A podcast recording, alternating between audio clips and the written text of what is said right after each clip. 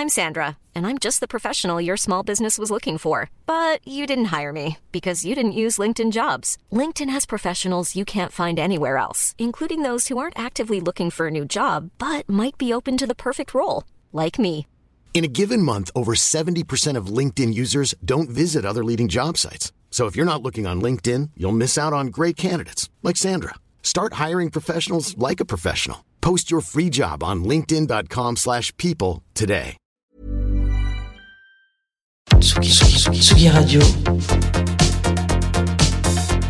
Sur la route des festivals. Avec Antoine Dabrowski et Jean Fromageau. Bonjour Antoine Dabrowski. Ça va bien? Ça va et toi? Ah, non, on ne m'entend pas? Oui, voilà, c'est ça. On est en direct de Tsugi Radio et Antoine Dabrowski n'a pas de micro. Et donc ça, c'est ce qu'on appelle Ça, c'est un la piraterie. Ah, voilà, bon, coucou, Jean Fromageau. Coucou Antoine Dabrowski, bienvenue à Rock en scène pour ton troisième jour. Euh, pour le troisième, et c'est ton troisième jour aussi. Et oui, Et on va rentrer directement dans le vif du sujet parce que c'est la vie de festival. On reçoit des Exactement. groupes qui euh, ont des trucs à faire, des balances, des concerts, tout ça. Et euh, je suis hyper content qu'on parle enfin sur Tsugi Radio de Hey Jan, représenté par Adrien Soleiman. Bonjour Adrien. Salut à tous. Et euh, Anaïs. Salut. Euh, salut. Euh, je suis vraiment content qu'on parle de ce projet. Euh, tu peux nous rappeler, Adrien, comment tu as découvert ce répertoire arménien de chansons euh, populaires, de variétés arméniennes euh, que vous avez décidé de, de remettre au goût du jour? Alors, euh, de par mon métier, c'est un devoir de, de- de creuser, de chercher de nouvelles musiques. Et il se trouve que ma femme est française d'origine arménienne. Et que du coup, euh, entre autres, j'ai euh, j'ai été presque obligé d'écouter de la musique arménienne, que j'ai fait avec plaisir Obligé. finalement. Non, je plaisante, mais voilà. Et euh, c'est comme ça en fait que j'ai découvert euh, plusieurs pans de la musique arménienne, euh, traditionnelle, populaire et liturgique. J'avoue avoir bien euh, flashé sur le- la musique populaire arménienne, notamment de la diaspora arménienne. Voilà. De la diaspora arménienne qui est très importante, hein, Oui. comme on sait. euh, Il y en a De par leur histoire et le génocide. euh, en France, de par leur histoire, par le génocide. Et, toi, Naïs, euh, ce répertoire, tu, tu le connais comment? Bah, moi, je suis arménienne corse d'origine, donc, euh, donc j'ai grandi avec ce répertoire euh, bah, depuis ma, ma plus tendre enfance. Et, euh, et voilà, donc après, c'est vrai qu'il y a toujours des, des morceaux à découvrir parce que le répertoire est énorme. Donc euh, il y a des versions, par exemple, que j'avais jamais entendues, mais la mélodie, je la connais. Euh, donc voilà. Euh, c'est- quoi le challenge que ça représente d'adapter ce répertoire euh, musicalement, Adrien? Alors moi, le challenge, il n'était pas vraiment euh, musical, il était plutôt euh, au niveau de ma légitimité en tant que non-arménien de toucher à un répertoire qui n'est pas de mes origines. J'avoue, j'avais un peu de, de scrupules, mais en même temps, euh, ma femme et la communauté euh, m'ont euh, Ah, m'ont on se validé. fait- On se fait attaquer par la les guêpes. guêpe, on aura passé. Et euh, voilà, après, musicalement, c'est franchement du beurre, puisque les chansons sont vraiment très, très belles. Et les mélodies sont très riches, il y a plein de choses à faire. Et donc, euh, effectivement, c'est des reprises qui sont des reprises que pour les Arméniens et pas pour nous, Ouais, puisque personne ne connaît euh, ni cette musique Ouais. et très peu cette langue. Donc, le challenge, il était plus voilà, un problème perso, moi, qui n'a pas duré longtemps, hein, je vous avoue. Voilà, je, on est vite rentré dans la musique et on- sans complexe, on en a fait ce qu'on voulait. Et, et voilà, tout va bien. Mais c'est aussi euh, la force de l'époque. euh, voilà, je pense au. au- au- alors, je vais- je vais- j'ai mangé le nom, mais il y, a- il y a ce groupe euh, néerlandais qui a fait des reprises de, de, de répertoire. Altingun. Voilà, Altingun, merci Adrien. Euh, et c'est aussi l'époque qui veut que c'est tellement plus facile aujourd'hui de se plonger dans une culture qu'on ne connaît pas grâce Ah à Internet, etc. On a accès et, euh, et forcément ça donne des envies quand on est artiste. Euh, Anaïs, tu confirmes? Bah, moi, je suis architecte à la base, donc c'est pas trop mon métier de, de diguer Mais dans la toujours musique chanté. Ouais, j'ai toujours chanté. J'ai fait, j'ai fait euh, de la musique euh, depuis toute petite. Mais euh, ouais, c'est vrai que c'est, on a accès, comme on disait tout à l'heure, c'est-à-dire qu'il y a des morceaux qui étaient sur vinyle, qui ont été maintenant transposés, qui sont beaucoup plus faciles à retrouver, euh, sachant que ouais, la musique arménienne de la diaspora, elle a été éparpillée. Ça va de Los Angeles jusqu'à jusqu'à Beyrouth. Mm. Donc, euh, donc euh, s'il fallait chercher les vinyles ou les cassettes, on n'était pas, euh, ouais, on était- on n'était pas rendu là.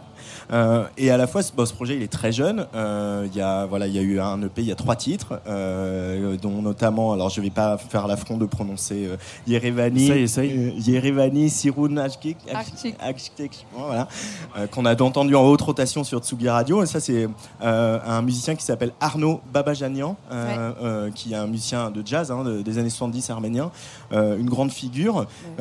Et ces morceaux, vous, les, vous leur donnez une sonorité rock, vous allez chercher aussi une forme de groove euh, que tu aimes bien, toi qui viens du jazz. Et puis il y a aussi ce, ce fait que toi tu es architecte, euh, toi euh, bah, voilà, on te voit en ce moment sur la tournée du Ethermané. Ce projet il est aussi riche de vos diversités, euh, euh, Hejan. Oui, oui, en fait, c'est un, c'est un projet que j'ai monté, enfin, j'ai concrétisé pendant le premier confinement où je pense qu'on était tous un peu tristoun, voilà. Et par réaction consciente ou inconsciente, je me suis dit que voilà, à côté des grosses tournées, donc euh, Juliette Armanet, Philippe Catherine et tout, euh, avec une autre bande de, de potes musiciens qui sont dans le même genre de, de- de réseau, on avait aussi besoin d'un groupe euh, soupape et euh, un peu euh, comme on a commencé avant, c'est-à-dire sans ambition particulière. Clairement, on va pas vivre tout de suite avec ce groupe, on n'en a pas besoin parce qu'on vise grâce à d'autres projets. Et du coup, ça, voilà, on avait envie de, de faire un groupe de, de danse, de fête, Ouais. parce que c'est vraiment dont on, s'inspire par rapport aux, chanteurs qu'on écoute arméniens, qui étaient des chanteurs de fêtes, de bals, de mariages, de restaurants, de choses comme ça qui n'existent plus trop, qui existent encore dans la communauté arménienne ou dans d'autres communautés.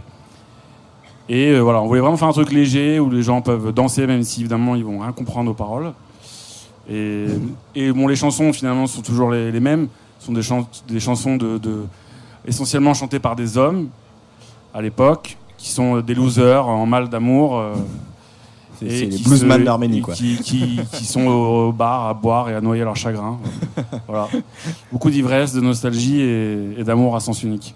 Euh, vous les avez réarrangés, vous les avez orchestrés, on en a parlé, mais est-ce que vous retouchez un peu les paroles, Anaïs aussi euh Ouais, j'ai retouché les paroles euh, de certains morceaux, donc euh, par exemple Yelevani Silunarchik ou Zokanch, où on a essayé de créer un équilibre et de remettre à jour un peu euh, justement tout ce côté euh, chanté par les hommes qui, qui parlent toujours, euh, voilà, c'était toujours dans, dans un sens. Euh, et, et là, c'est vrai qu'on fait, on fait la balance, c'est-à-dire qu'il y a des, il y a des paroles, ou même des paroles qui étaient à l'époque peut-être mal vues d'être chantées par des femmes. Par exemple, je suis assise au bar avec mon verre de vin, je t'appelle, tu ne viens pas. C'est quelque chose qui, dans les années 80, euh, dans la communauté arménienne, une femme, elle n'était pas censée, euh, voilà, chanter ça. Donc, euh, donc là, on le fait. Puis, euh, il y a même des chansons qu'on chante, euh, enfin voilà, où c'est des chansons qui sont clairement, même dans leurs paroles, ça appelle une fille, ça parle d'un amour pour une fille, ben, je la chante, c'est pas. Voilà. En fait, on, a fait un peu, on a rééquilibré un peu tout ce côté euh, macho potentiel qui existait euh, dans ces chansons. MeToo est passé par là. Euh, et cette euh, communauté arménienne, que ce soit là-bas en Arménie ou, ou la diaspora, euh, ils vous ont fait des retours Alors bon, il y a ta femme évidemment, mais au-delà de ça, euh, sur ces morceaux que vous avez balancés comme ça, euh, les, Bien les sûr, premiers retour euh, très, très positif. euh, même si au départ, euh, clairement, ma belle famille n'a pas du tout compris pourquoi je voulais faire ça. C'était des chansons vraiment qu'on qu'on retrouve dans les bals et dans les mariages. Et voilà, mon beau-père qui a 73 ans, il, il a trouvé ça cool que je fasse ça. Il a se senti honoré, mais il a vraiment pas compris. Il pensait pas que j'allais jouer à Rock en scène, je pense. Avec ce projet qui, qui vraiment sont des chansons qui sortent pas de la communauté en fait Ouais. et qui ont un côté un peu ringard, faut bien le dire. Aussi parce que c'est joué dans un contexte d'animation et de bal. Vous voyez? Et moi, je voulais justement en faire euh, un- euh, des moments de concert où les gens viendraient nous voir pour la musique, pas juste pour danser autour d'un dîner. Et c'est mon objectif. Et surtout, mon objectif, c'est que les gens creusent ensuite, rentrent chez eux, se renseignent, euh, nous retrouvent et cherchent des versions euh, plus vieilles que les chansons, que nos versions, et se renseignent sur la musique et la culture en général arménienne qui est extrêmement riche. Euh, oui, mais c'est c'est le cas aussi avec euh, le travail que fait Johan Papa Constantino sur le répertoire grec, le Ouais, rebetiko, etc. C'est aussi, euh, comme on le disait, remettre au, au goût du jour. Puis finalement, ces festivals, là, ces grandes messes comme ici, où il y a sept scènes, euh, des gens partout, etc. C'est un peu euh, nos balles à nous, quelque part, euh, ce moment de, de Bah, retrouvailles, de fête, euh, bien sûr. de lâcher prise. Bah, je crois que les gens, ils ont tous le sourire, ils ont l'air de faire la fête. Il n'y a pas de doute. Euh, Là, on est devant l'espace un peu chill. hein. Ouais, mais ils ont l'air Euh, contents aussi, hein, il y a des sourires, tout ça. Il y a des sourires, tout Ça, ça. faut bien chiller. Euh, là, on va, on va devoir vous laisser filer parce que il va falloir aller faire un petit euh, line check hein, pour euh, brancher les instruments, etc. ça. Euh, ça danse beaucoup dans les, les- les peu de concerts que vous avez fait. euh, le, le pari est gagné. Ah ouais, euh, il y en a même. euh, la dernière fois, on était à Chorus. Ouais. Et euh, les gens ont même chanté en arménien euh, et dansé. Donc euh, non, non, il y a des, il y a des, enfin on a des morceaux où sur les refrains les paroles sont assez simples et, et les mélodies aussi. Et, Ouais. Et les gens quand ils sont motivés et qu'ils sont chauds, euh, ils y vont. Bah, merci beaucoup en tout cas Adrien et Anaïs. On rappelle Hey Jan, il y a un, un EP 3 titres qui est disponible Euh, et puis on attend des nouveaux morceaux euh, voilà, dans, dans la saison qui vient, on va dire ça comme ça. Tout à fait. Jean, on va écouter un petit peu de Hey Jan, on va, on va danser tous les deux Ça On va te va danser tous les deux. On va danser veux. tous les deux, allez c'est parti. Euh, hey Jan sur la Tsugi Radio en direct de Rock en scène. Zokanch Zo Zokanj qui, qui veut dire la belle-mère. Mais du côté du, du garçon, parce qu'il y a un mot différent du côté de la, la fille que du garçon. Donc là, c'est l'histoire d'un homme marié qui a envie de taper sa belle-mère, qu'elle est insupportable. Voilà. On écoute. Allez, bonne soirée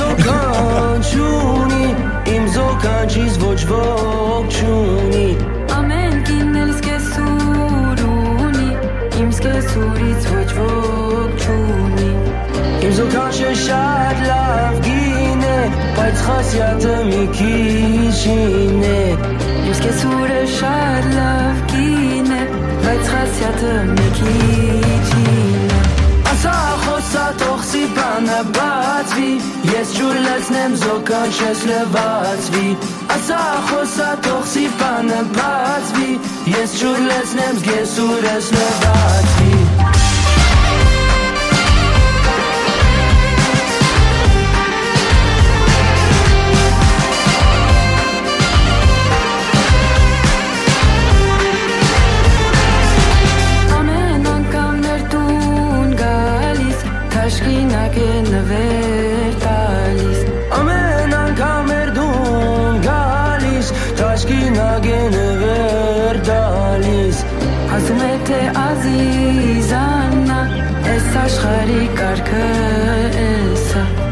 Ստեղծում է թե ազիզ ազատ Ես աշխարի գարգը եսա Ասա խոսա թող սիկանը բացվի Ես չուր լսնեմ զոքան շս լվացվի Ասա խոսա թող սիկանը բացվի Ես չուր լսնեմ զգես ուրս լվացվի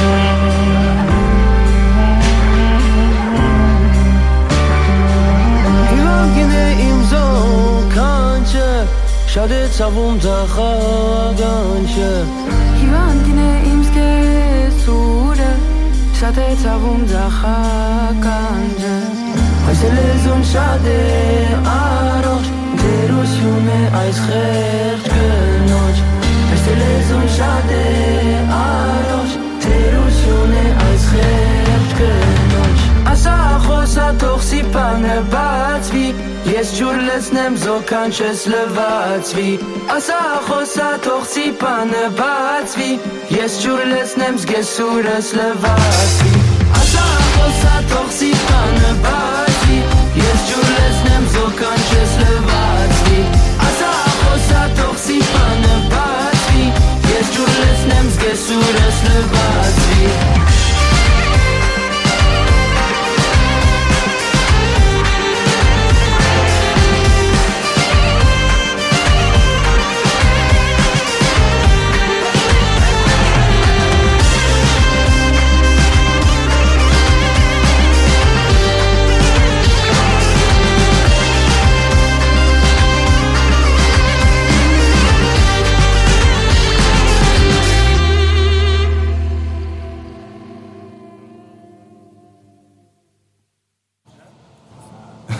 Tsugi Radio en direct de Rock en scène. C'était Hey Jan, Jean Fromageau. Oui, c'était Hey Jan, qu'on retrouvera tout à l'heure à 20h50 sur la scène Firestore. Firestone, pardon. Firestone, voilà, qui est juste derrière Juste nous. derrière euh, nous. Une scène qui distribue des petits chapeaux rouges. Si jamais vous êtes sur le festival aussi, il y a des gens qui ont des petits chapeaux rouges ici. Et ben c'est les gens qui sont allés sur Firestone.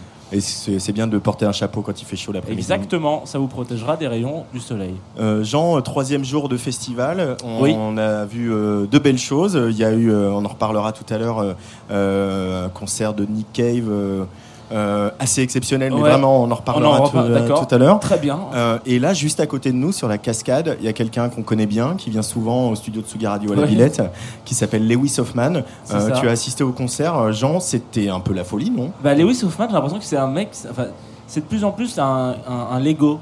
Tu vois Tu commences avec une petite boîte de Lego rouge ou de ou bleu ou quoi que ce soit, donc qui est genre, on, bon, voilà, on va dire, on va, on nous faire des petites comptines, euh, des petits, des petits enchaînements d'accords sur ses synthés, et au fur et à mesure, il rajoute des pièces. Et donc là, c'est un peu ce qui s'est passé avec Saceno en l'occurrence. Il a rajouté deux énormes murs de son qui sont fictifs, en l'occurrence, mais qui sont quand même là. Et euh, c'est de plus en plus bastingue en fait. C'est euh, moi j'ai souvenir d'un Lewis Hoffman euh, du, du- de, de- que j'écoutais en, en amourette, voilà, sur, sur- sur mon vélo. Et c'est pas bien de le faire, mais voilà, en l'occurrence. Et là, là, c'est plutôt de la teuf. euh, il faut le faire. Voilà. C'est la grosse teuf. Voilà, c'est Ouais, l'énorme teuf. Et il y avait voilà cette, cette scène de la cascade qui déborde quand euh, c'est un peu rituel à scène. Il y a toujours un concert d'après-midi où les, on peut plus accéder. Et c'était le cas pour Lewis Hoffman et ça fait bien plaisir. Ouais, moi j'étais en- encore un peu avant pour Robert Glasper aussi, et ça, ça a été la surprise euh, de la journée. Euh, J'avais oublié qu'il jouait à ce festival, et je me suis réveillé ce matin en mode mais qu'est-ce que c'est? Mais oui, aujourd'hui c'est Robert Glasper. Je vous invite évidemment, si vous ne connaissez pas Robert Glasper, à aller euh, dévorer son répertoire. Et toi, je crois que tu as fait euh, une grande scène. Ah, Déjà. J'ai fait une grande scène avec, euh, pareil, un, un habitué de Sugi Radio qui s'appelle Malik Judy. Oui. Et il y jouait sur la grande scène à 17h, enfin 16h30. 16h30. Euh, J'avais le track pour lui hein, parce que c'est une, des plus grandes scènes qu'il a dû faire euh, dans sa carrière. Euh, il était tendu mais rayonnant. C'était un très très beau concert. Avec nos, camarades de, Sombrero qui s'occupent de, diffuser les concerts, hein, vous pouvez voir sur tsugiradio.fr. On a capté un petit extrait de ce concert. On écoutera trois titres tout à l'heure. Et puis juste avant Lewis Hoffman sur la cascade, il y avait avant Robert Glasper, pardon, il y avait Perfume Genius, l'américain. Oui, exactement. Euh, premier concert euh, de la scène aujourd'hui, euh, un vrai beau concert de rock avec un, un groupe incroyable, un batteur incroyable, des sons de guitare absolument spectaculaires. là-dessus, Et c'est vrai que Perfume Genius, on le suit déjà depuis quelques temps. Perfume Genius, c'est ce garçon qui avait sorti notamment il y a, il y a deux ans un album qui s'appelle Set My Heart on Fire Immediately, qui était quelque chose de voilà de très pop, très dense, très énergique, très sombre aussi. Et, euh, et là, il est revenu au mois de juin avec un album qui est né d'un spectacle de danse. Il a travaillé avec une chorégraphe et euh, comme voilà, les tournées ont été reportés. Cet album est devenu, euh, il a voulu sortir ses chansons. L'album est sorti au mois de juin, donc il s'appelle Ugly Season. Il a même fait un, moyen métrage de, de- de 26 minutes avec un réalisateur. Voilà, une espèce d'expérience de danse formelle, euh, un peu bizarre, très queer. Euh, c'est un garçon qui a quand même un petit tube avec un morceau qui s'appelle Queen, où il y a ce- cette euh, phrase qui est assez formidable, où il dit No family is safe when I sashay. Euh, voilà, aucune famille n'est- n'est tranquille quand je divague. Euh, coucou RuPaul. Et on aime vraiment beaucoup Perfume Genius et j'ai pu le rencontrer dans les loges, euh, voilà, cet après-midi, juste après son concert. Euh, Perfume Genius en direct de Rock en scène sur la Tsugi Radio. It's fun, you know. It's during the day I just try to stay friendly and open and warm, you know. At night I can be a little more sinister. So, yeah. Yeah, he was smiling a lot. There was something very uh, uh, generous. And when we listen to Ugly Season, which is a, you know, a uh, complex album, intense, a bit dark, uh, where where do you put the, the the link between you know the dark things, the dark places where you go uh, composing, and you know sharing it with uh, so many people like here today? I mean, I have a lot of music now, you know. I have, and all of it, you know, is varying degrees of intensity. So I can kind of go in any any direction, and I kind of go in all of them, you know. and I don't know. I like it like that. I like going from one extreme to the next, and it it, it doesn't really phase me, you know. Uh, one thing that's important about you, your music, and the way you do music uh, is uh, music through the body. Uh, you dance a lot on stage, you dance a lot in your videos as well, and in the short film that uh, has been uh, released recently. Uh, to you, is music something uh, at at the final point physical uh, above all? I think so because I think feelings are physical. Like feelings and emotions is like a physical experience. Sometimes it's confusing because I, I think feelings are ideas. They're just like thoughts mm-hmm. are feelings, and they're not. Those are separate, you know. But when something is deeply felt, you can, it's in your body, you know. Mm. And I think I've always kind of been like that. Like when I'm writing, I, I it's a very physical thing for me, mm. and I, I How? Mm, I don't know. I'm always have all the lights off and I'm rolling around on the ground and like, you know, like talking in gibberish or like, you know, it's always been kind of dancey, but now it's a little more formal and I have more like proper.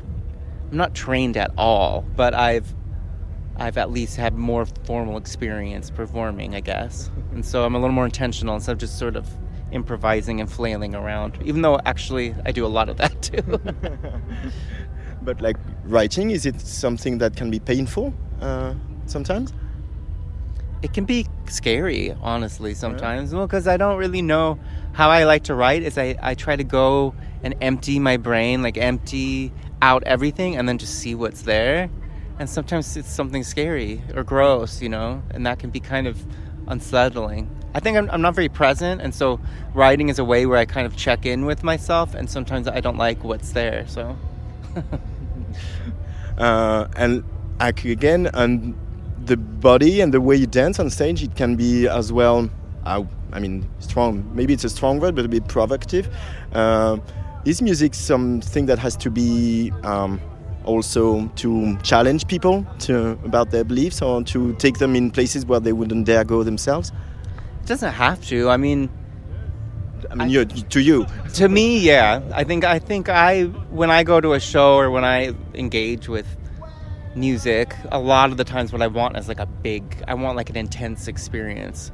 Either intensely sad intense, intensely erotic whatever. I want it, some kind of ecstatic kind of transcendent thing where i feel like i'm kind of taken away for a little bit to somewhere else. And i don't even care where. I just like that feeling of almost like some kind of energetic traveling or something like that.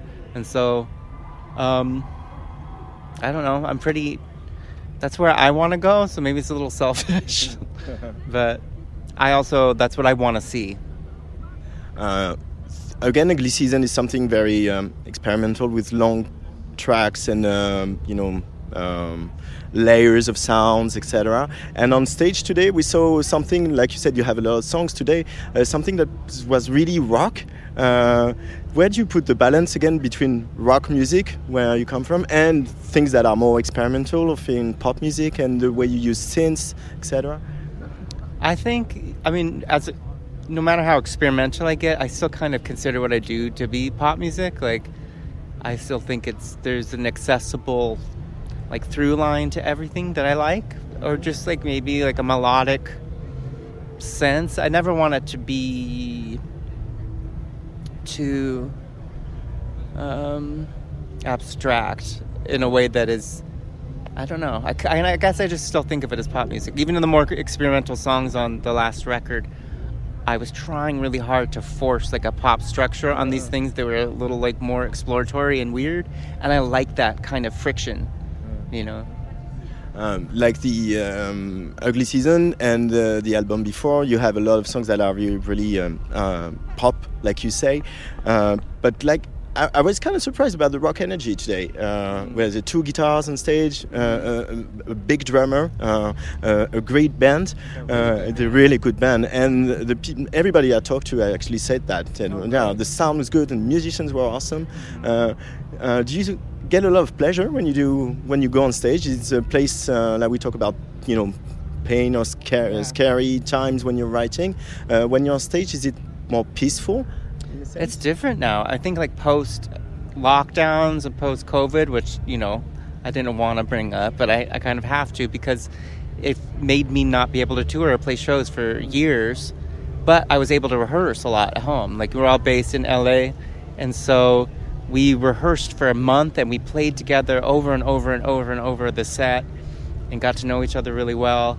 And then when we got on stage, it was a very different thing than it used to be. Like I just felt a lot more um, like a performer, you know. And I I started to go really hard and see like almost see red. Sometimes I'd get like this like really violent, really intense feeling, and the band, you know, is so present too, and they're all getting hyped up, and it's really charged. Um, yeah, I think I just really need need it. Uh, you don't want to play an instrument on stage. You want you just want to sing um, because of the body thing again, the I dancing. think so. I mean, at my headline shows, I've been I play a couple songs on on the piano still, and I don't know. Maybe in five years, I'll want to make another kind of quiet, folky piano record. I'm, I don't know if that's what I want, then I will do it. but right now, I like being yeah, just singing, and so that I can kind of run all over the place and, and go wherever I need to go physically. Yeah. Uh, could you uh, take us back into the process of uh, Ugly Season? That was a show. It's a short film. It's an album. Uh, we uh, get the feeling that for you as an artist, the whole journey, uh, and it was made sort of during lockdown, uh, became changed you in a bit, in a, in a sense. Yeah, I mean, it really did. The Ugly Season was born from the idea of working with a choreographer. And so she was going to create the dance and I was going to create the music, but we wanted them to be joined together. So I was going to be part of the dance, not just on the side of the stage, you know? And so we did a lot of rehearsals and I did a lot of really physical work to with her and her company. And it, I don't know, it was really illuminating and really wild to me and made me think very differently about how to work, you know? I guess because I'm used to writing lyric and, and music and not having movement be part of the like writing materials. It's just something that kind of happens after, but not having it be like a really heavy ingredient. So it, it changed the way I think about performance and my body and where I want to go. Um, but and it was also just really collaborative, and so was the short film with Jacoby. You know, because we weren't able to perform the dance anymore in like 2020 and 2021 and so i wanted to do something that had dance in it and that was physical but maybe and collaborative but you know jacoby is an animator too and um, we ended up ended up being together whether that was scandalous or not in dancing but there's still some animation and because kind of like utopian vision that all three the record the dance and the movie all share of like bodies together and community and some kind of queer utopian idea. I like the queer utopian idea. Do you consider your music to be political? I didn't in the beginning. I Even with Queen? Queen, yeah, but in the first couple records, I didn't really think about it because, well, nobody was listening, so I didn't, you know. but then when people started to listen more and ask me questions, I realized that, you know, um, I don't know, like not changing pronouns and being pretty explicit about my identity that that is a political thing, whether it started like that or not. You know, because I just say I am a queer person, so when I sing about my life, it's going to be queer music. But also, like Queen is very intentionally like, you know, political. You know, it's not a confessional song. It's an in-your-face, like pointing at other people's song, and I guess I don't know. I haven't had a lot of responsibility in my life. I've been pretty irresponsible, but so I like having a purpose and feeling like singing about queer issues and for queer people is something that I like having that responsibility. It makes me feel good. And I think I'm good at it, you know, and I haven't been good at a lot of things in my life, and I haven't been responsible for a lot of my life, so I like taking those both. Uh, maybe it's something you share with uh, Christine and the Queens, who's now releasing a new album under the, uh, the moniker Red Car, Yeah. and who's changed uh, gender as well. Uh, um, I'm sorry to have to stay on a political level because um, when I speak with an American these days, obviously with the uh, Roe versus Wade has, has uh, being overturned at the Supreme Court, um, uh, it's a strange times for this your country. Uh, it's been going on for a while. Um, uh, what are artists don't have any solution and maybe don't have um, any responsibility, like um, you said. But uh, what's your position as an artist? To what it- does it give you more fuel to keep going and to keep doing that and to keep saying these things and and uh, reaching out to everybody in the audience? It does, but it's exhausting. I mean, we basically live in a country where there's no systems in place to take care of of anybody, really.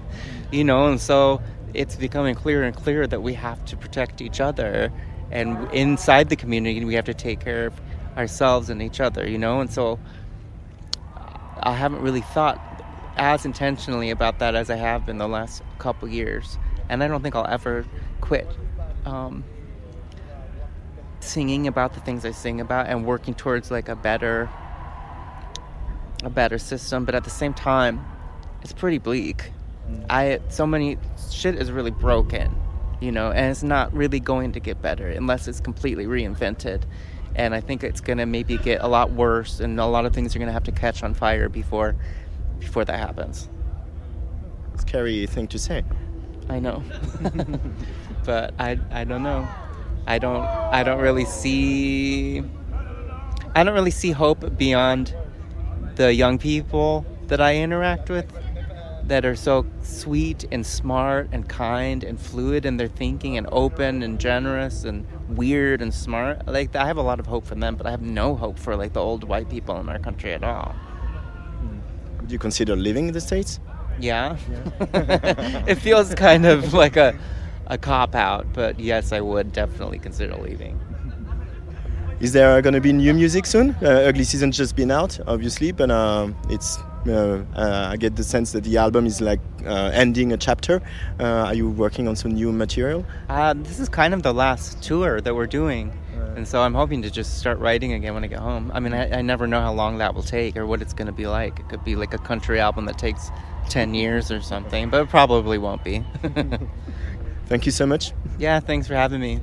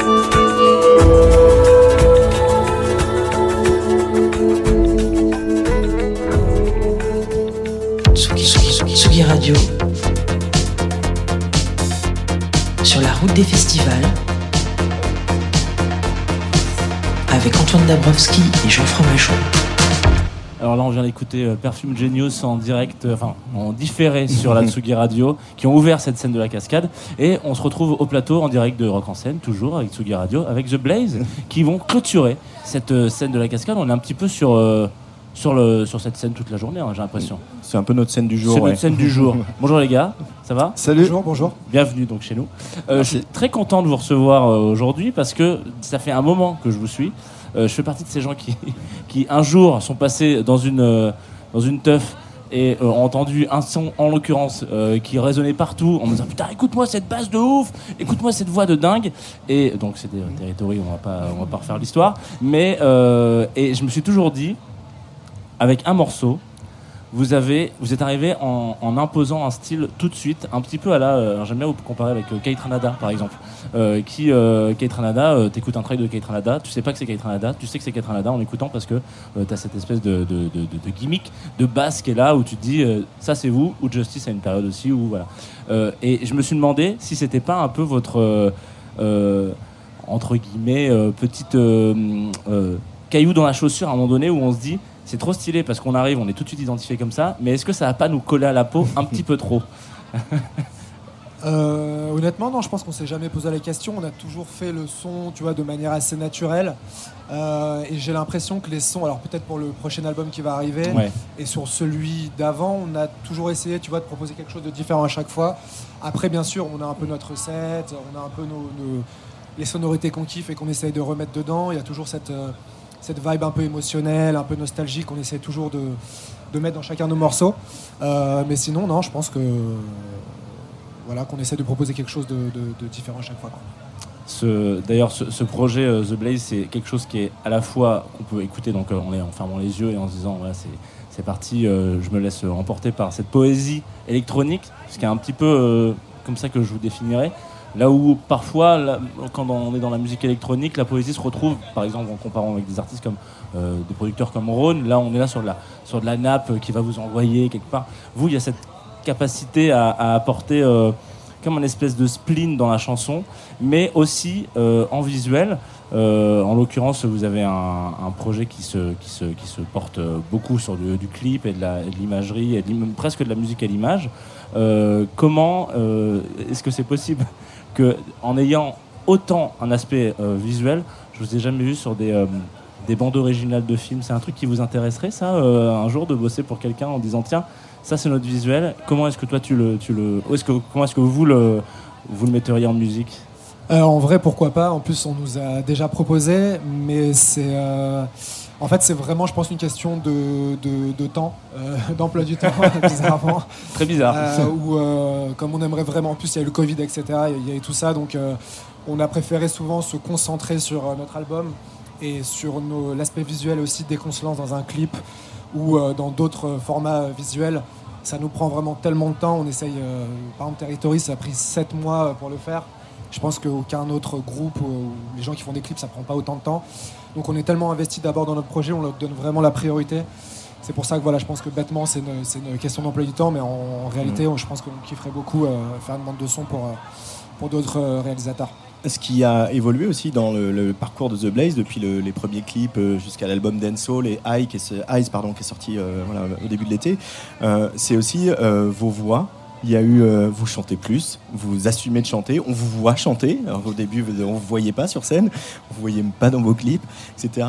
S'il a fallu euh, l'apprivoiser, euh, voix, cette voix, leur trouver, trouver leur bonne place et la, manière dont vous vous en servez? Bah euh, ouais, en fait, comme tu dis, puis surtout aussi chanter à deux, c'est un long, c'est un long process parce que c'est vraiment c'est l'instrument avec lequel tu nais quoi la voix, donc c'est quasi le plus le plus fort quoi, le plus profond, le plus intime.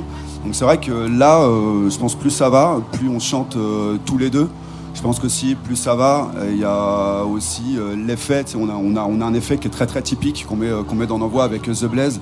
Des fois, plus ça va, voilà, on peut pas encore en dire grand chose, les morceaux sont pas sortis.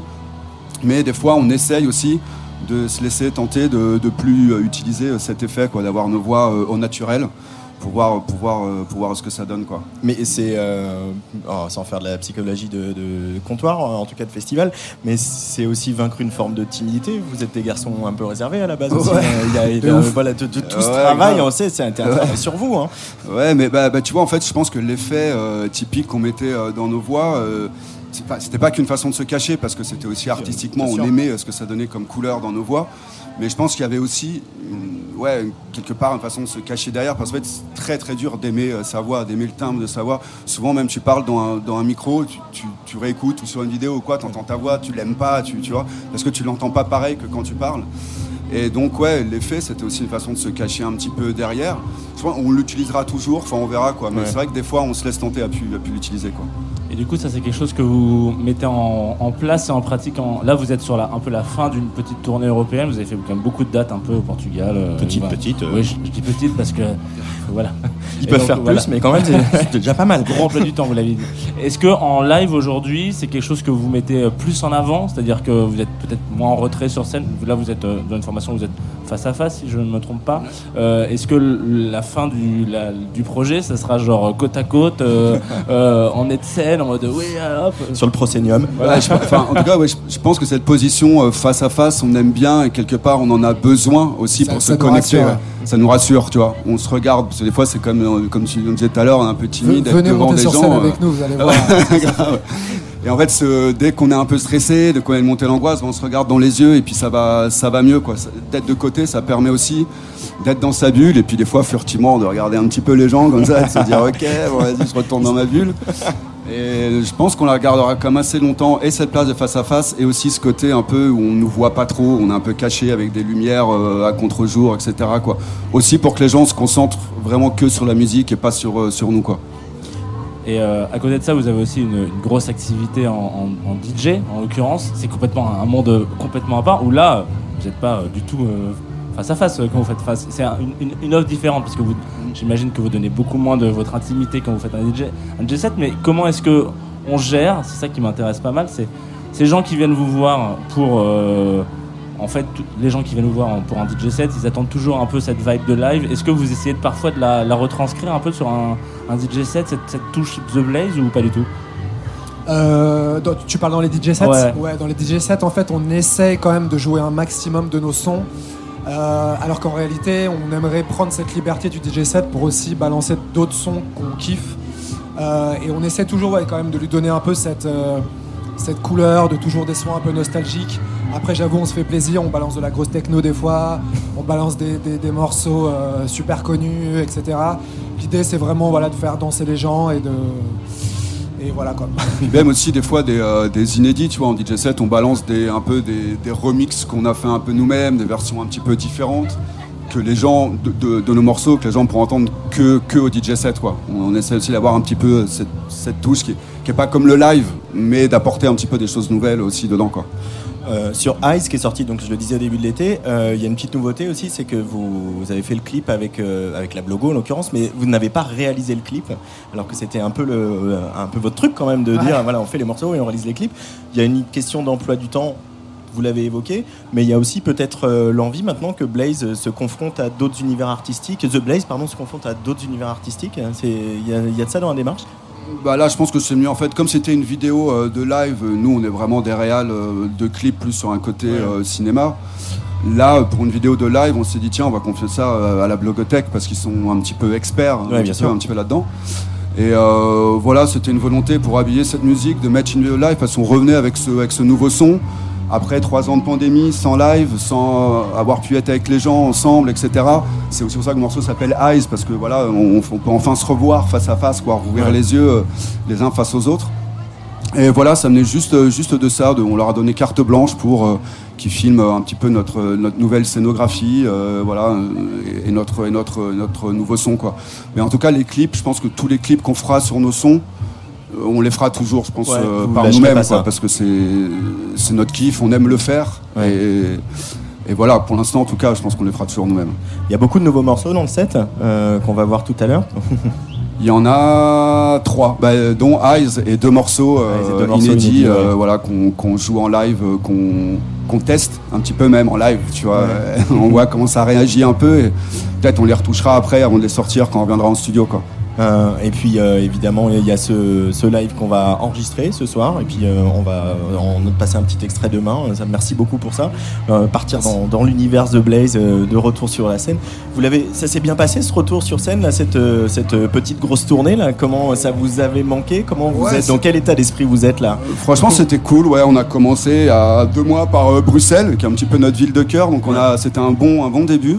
Puis après, on a fait plusieurs villes, euh, villes européennes. Et franchement, ouais, c'était, c'était, c'était le kiff à chaque fois, quoi. Toujours un petit peu, un petit peu forcément stressé de montrer sur scène, hein, sur un peu le track. Mais Ouais. après, voilà, il y a toujours le plaisir de euh, quand tout se passe bien, quand tu vois que les, que les, les gens ont passé un bon moment, qu'on se passe un bon moment ensemble. Il y a quelque chose d'assez, d'assez, d'assez gratifiant, quoi. Tu te sens, tu te sens heureux et de, de voir des gens heureux, quoi. C'est tout. Merci beaucoup The Blaze. Euh, beaucoup. on va écouter Eyes, qui de toute façon en, en haute rotation sur Tsuga Radio depuis euh, sa sortie. Euh, et on va vous laisser filer parce que je crois que vous avez un peu des trucs à faire. C'est la du vie de temps festival. Merci beaucoup. Eyes Merci, sur Tsugi Radio en direct de Rock en scène.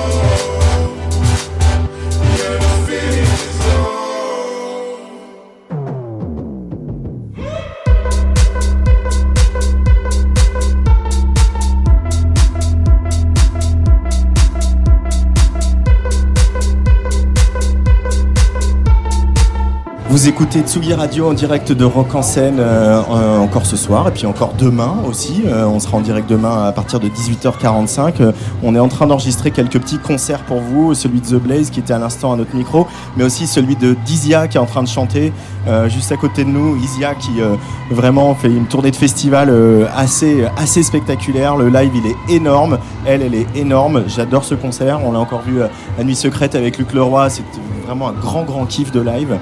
Euh, et un autre grand kiff de live, mon cher Jean, c'était tout à l'heure sur euh, la grande scène. Euh, ne tape pas dans le micro, Luc, va t'ouvrir ton micro, ça va bien se passer.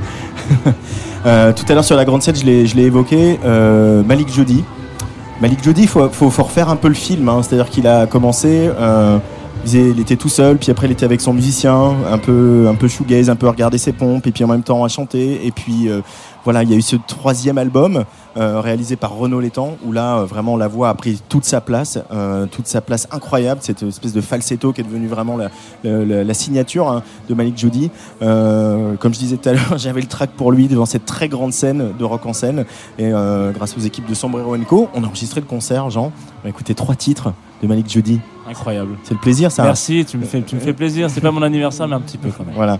Allez, Malik Jody en live, en direct de Rock en scène sur la Tsugi Radio. Pour la petite histoire, il y a 4 ans, je suis venu jouer ici, sur une scène là-bas, j'étais avancé. Aujourd'hui, ici, j'ai un peu le vertige. Merci Rock en scène, merci à vous. Merci tout. Ce morceau s'appelle Vertige. Tu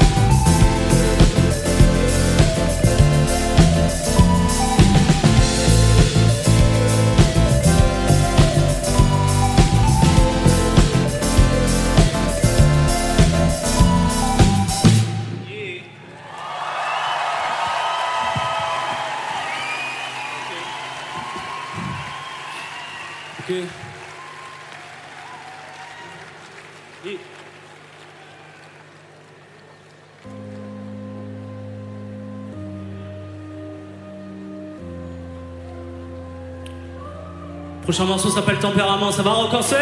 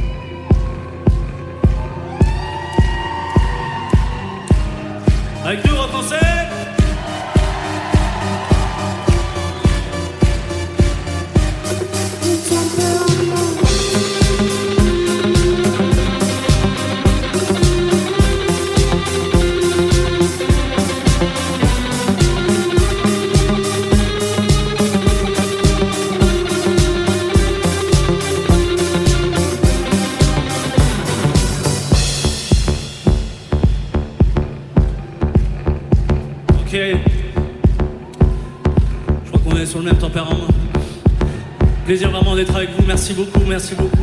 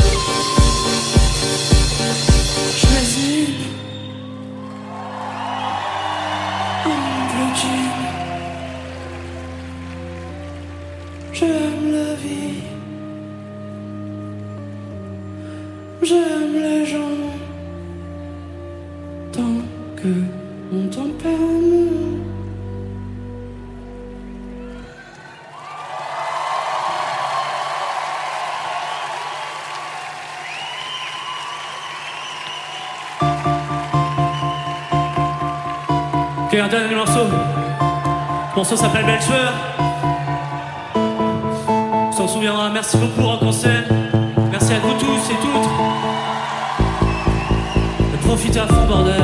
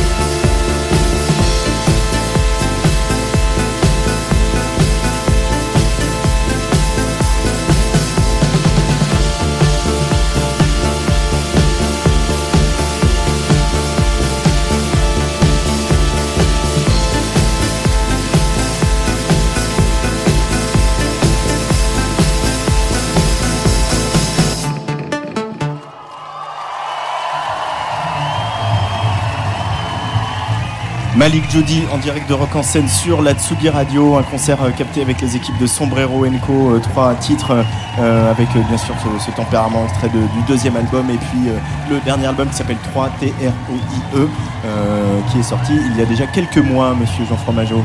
Oui, et là, pendant qu'on était en train de, sortir de la chronique, les petits lives d'Antoine, parce que à chaque fois tu reviens avec ta clé USB, avec des petits, petits morceaux de live, on a accueilli trois voix, trois personnalités de la Tsugi Radio sur ce plateau en direct de Rock en scène avec Nico Pratt qui est juste là. Oui, bonjour. Bonjour. Bonjour. Angèle Satelier qui est juste là. bonjour à tous. et monsieur Alexis Bernier qui est juste là. Bonjour. Et qui vont nous parler un petit peu de leur, euh, de leur vie. Dans, voilà. On a combien de temps De- En commençant par le début. Ouais, bah, s'il vous plaît. Et en n'oubliant aucun détail. Voilà. Alors peut-être euh, pour commencer, euh, avant de dire du mal, on peut dire du bien. Ça fait quand même plaisir de retrouver ce festival en grand format avec un public qui répond présent. Nico, toi tu es euh, très attaché à Oui. Rock en scène depuis très longtemps. Ouais, j'ai Euh, fait toutes les éditions, tous les jours. dingue, plus que moi. Je crois que j'en ai, j'ai dû en rater quelques-unes. Pas que- beaucoup, plus mais- que certains membres fondateurs du du festival. Euh, non, non, ouais, je suis très, très, très, très content de revenir. Euh, déjà parce que de toute façon, je suis content de revenir en festival, ça nous avait manqué. Euh, on a eu l'occasion d'en faire quelques-uns cet été, mais, euh, mais voilà, Rock en scène, c'est le festival de la rentrée. Euh, c'est le festival où tout le monde prend des nouvelles après l'été. Euh, c'est un festival aussi euh, très axé sur euh, bah, les pros. Voilà, on prend des nouvelles des, des collègues journalistes. Euh, voilà, ça aussi, c'est important. Et euh, Jusque tard dans la nuit. jusque souvent trop tard dans la nuit. Et, euh, et non, non, et puis cette année, je trouve que. Alors évidemment, c'est mon festival de cœur, mais je trouve que quand même cette année, ils ont vraiment mis les petits plats dans les grands. Euh, du côté de la programmation, il y a à la fois euh, des grandes têtes d'affiche, énormément de découvertes. J'insiste beaucoup là-dessus, puisque Rock en scène est un festival qui privilégie, qui met en avant ses découvertes, euh, avec euh, première scène et avant-scène. Donc euh, non, non, je suis très heureux d'être là. Il y a un bon équilibre de programmation. Alexis, euh, ton sentiment à toi euh, euh, sur ce retour de Rock en scène Ouais, moi, je suis, je suis moins un forcené des festivals que Nico et de Rock en scène, même si je suis venu très souvent. Euh, moi, je fais partie de ces gens qui ont un peu peur qu'il y a beaucoup, beaucoup de monde, et c'est le cas euh, aujourd'hui. C'est complet aujourd'hui, ouais, ouais, ouais. C'est complet. Crise d'angoisse. euh, mais euh, voilà, c'est aussi l'occasion de voir des artistes sur des très très grandes scènes en plein air et des shows assez spectaculaires. Ce soir, on, a- on va voir euh, Tame Impala. Quand on voit le déploiement de lumière qui euh, semble être prévu au-dessus de la scène, je pense que ça va être euh, vraiment spectaculaire. Et hier, euh, voir Nick Cave comme ça, euh, que j'ai vu beau- très souvent dans ma vie, mais que j'avais pas vu depuis longtemps, euh, c'était vraiment très très spectaculaire. Mais ça, on en, on en reparlera peut-être, parce que j'ai l'impression que ça a été un des coups de cœur de, de beaucoup de gens. Ouais, il y avait une grosse attente. Euh, Angèle, toi, euh, c'est quoi ton rock en scène à toi? Mon rock en scène à moi, c'est un peu ce que disait Nico, c'est que c'est vraiment, et là je le ressens encore aujourd'hui, ça fait quand même plusieurs années qu'on n'y était pas venu, enfin en tout cas pour de vrai, c'est vraiment le festival de la rentrée. C'est vraiment, tout le monde est parti en vacances, tout le monde est bronzé ou pas pour ceux qui ont eu la chance de partir en vacances. Mais par contre, je Pas toi. Pas moi. Je t'ai bon. emmené bronzer à Saint-Nazaire un petit peu, vrai, mais c'est tout. C'est tout, c'est tout. On n'a même pas pu se baigner, quoi. Bref. Mais blague à part, euh, je, je trouve que c'est ce, ce festival-là, donc il a cette aura-là aussi, de un peu ce que chantent certains artistes de l'âme de septembre. Je sais pas si vous voyez, bah, notamment La Femme, November Ultra aussi, il y en a, et, euh, et avant ça, euh, Barbara qui chantait Septembre aussi. Je trouve que c'est un peu ça, on est un peu un, mé- un- un mélange de nostalgie et de d'excitation de la rentrée de l'année à venir, et j'aime bien ça. Messieurs, donc euh, Angèle Châtelier vient de citer Barbara et November Ultra dans la même phrase. à vous de jouer. Nico Pratt. Ah, vraiment, tu me laisses, euh, tu me laisses- tu me laisses libre antenne Non, Je vais te poser une question. sûr, savoir temps quelques, moments de quelques moments concert euh, là depuis euh, cette édition 2022. Nico. Alors, euh, alors moi, très honnêtement, Bon, tu euh, je travailles. travaille sur le festival. Donc Et puis je t'as un DJ je- set à préparer ce soir. Ouais, ce soir, ouais. Et, euh, et je, je rencontre beaucoup d'artistes. Alors, je peux parler d'un très très beau moment que je viens de vivre avec Malik Judy, qui est un musicien que je connais personnellement, mais c'était un bonheur de discuter avec lui. Vraiment, c'était un plaisir. J'ai malheureusement raté son concert, mais pour parler uniquement des concerts, euh, j'ai pris une petite claque devant Idols que je n'avais jamais vu sur scène. Ah Les chatons, les chatons. Et c'était vraiment, vraiment, vraiment très très bien. Et je me suis. Alors. On pourrait dire que c'est la fatigue, j'en sais rien, mais je suis arrivé tôt, je- bah, comme tous les jours je suis arrivé tôt, j'étais devant la scène de la cascade à 14h45 pour Perfume Genius, qui est un artiste que j'adore. Il faisait beau, il faisait pas trop chaud, euh, j'étais avec mon amoureuse, et le concert a commencé, et je me suis fait cueillir, mais alors totalement, j'ai versé ma petite larme, et, euh, et pour l'instant, Perfume Et Genius... c'est pas si souvent. Et c'est pas si souvent parce que ah, je suis dur à cuire. Mais euh, non, Perfume Oh Genius pour l'instant c'était mon. euh, pour l'instant, à ma grande surprise, c'est mon meilleur concert de rock en scène hein, 2022. Euh, Angèle, euh, je crois que tu es celle d'entre nous qui a le plus vu Nick Cave. Faut quand même, on enfin, parle de Nick Cave hier soir qui a clôturé la peu, grande ouais. scène. Moi, je, juste pour euh, voilà euh, l'image que j'ai, c'est euh, sur les écrans, on voyait Ouais. Nick Cave en permanence sur le proscenium euh, à aller chercher les gens et à parler aux gens. Incroyable, quoi. Le son Incroyable. de scène. hein. Et le son de scène, je pense que les gens qui étaient devant, euh, ils ont plus d'âme aujourd'hui parce que Nick Cave les a. ils ont sou- il a soufflé leur âme, je pense. Mais parce qu'il y avait vraiment ça, en fait, il se rapprochait des gens langoureusement en chantant. Il y avait une intensité incroyable. On voyait de- de- sur les écrans, c'est vrai qu'il prenait les mains des festivaliers. Il y avait un échange. avait- Et puis même, j'ai vu des tweets aussi qui disaient même de loin, il nous prenait Nick Cave. Mm. Et c'est- et- et j'ai l'impression qu'il n'y a que lui qui est capable de faire quelque chose comme ça. Et en plus, si tard sur une énorme scène, c'est pas ce qu'on a l'habitude de voir, je pense, et c'était d'une intensité incroyable. Alexis Bah, moi, oui, c'était effectivement d'une intensité incroyable, comme toujours avec les concerts de Nick Cave. Et après, c'est fascinant de le voir euh, donner autant d'amour. Quand on se souvient, euh, c'est un artiste qui a maintenant presque euh, au moins 30 ans de scène et qui a commencé de manière très très vénère parce que les, les concerts avec son premier groupe Birds et Party les concerts de, euh, du début des Bad Seeds étaient extrêmement violents à l'époque et c'était pas du tout de l'amour qu'il donnait parce que il était le il était du genre à descendre pour casser la gueule à des euh, à des spectateurs il y a eu plein de scènes comme ça. Euh, et là il est effectivement année après année il s'est métamorphosé pardon en une sorte de prédicateur halluciné. Et effectivement, hier, c'était le- le top de ça, avec euh, une chorale euh, soul euh, qui l'accompagnait et qui donnait un, un peu, encore un peu plus d'ambiance. Effectivement, c'était euh, c'était somptueux. Et ce qui, est, ce qui est dingue avec Nick Cave, c'est qu'on a toujours- c'est tellement intense, on a l'impression que c'est le c'est le concert de sa vie, enfin que alors qu'en fait il a donné le même il y a 15 jours et qu'il donnera le même vrai, dans deux Ouais, semaines. c'est un showman ultra ultra accompli et effectivement qui a remplacé la violence de ses débuts par l'amour euh, d'aujourd'hui c'est sans doute mieux comme ça. Et il y a, enfin ces deux drames inimaginables qu'il a traversés. Euh, moi, j'étais surpris en fait. D'ailleurs, la, teneur des derniers disques euh, aurait pu laisser présager un concert sombre, euh, Plus intimiste. plus in- euh, intimiste, je sais pas, mais en tout cas plus dur, quoi. Euh, parce qu'il a voilà, il a perdu ses deux fils euh, à, à un, un Oui, oui, an là, ou deux ans d'écart. Enfin, c'est un drame inimaginable. Et il est là dans cette générosité, ce truc, mais un- presque solaire, quoi, pour un mec qui vient, euh, qui vient de, comme tu le Tout à fait, rappelles. on, est, on, le, on a presque, c'est certainement pas le cas, mais on a presque l'impression que le, le temps du deuil est passé. euh, parce que euh, il, vient, il a sorti plusieurs albums assez lugubres euh, comme ça, qui effectivement euh, est intimiste, renvoyé à, à ces drames. Et le concert qu'on a vu hier était pas du tout ça, était beaucoup plus solaire. Très et il a euh, balayé toute sa carrière avec des morceaux euh, des tout premiers albums, euh, euh, euh, From Earth to Eternity, euh, ce genre de choses, ou Tupelo. Euh, donc c'était vraiment un, carré- un, un- un- un concert de best-of. Euh, extraordinairement bien joué et, et ultra intense.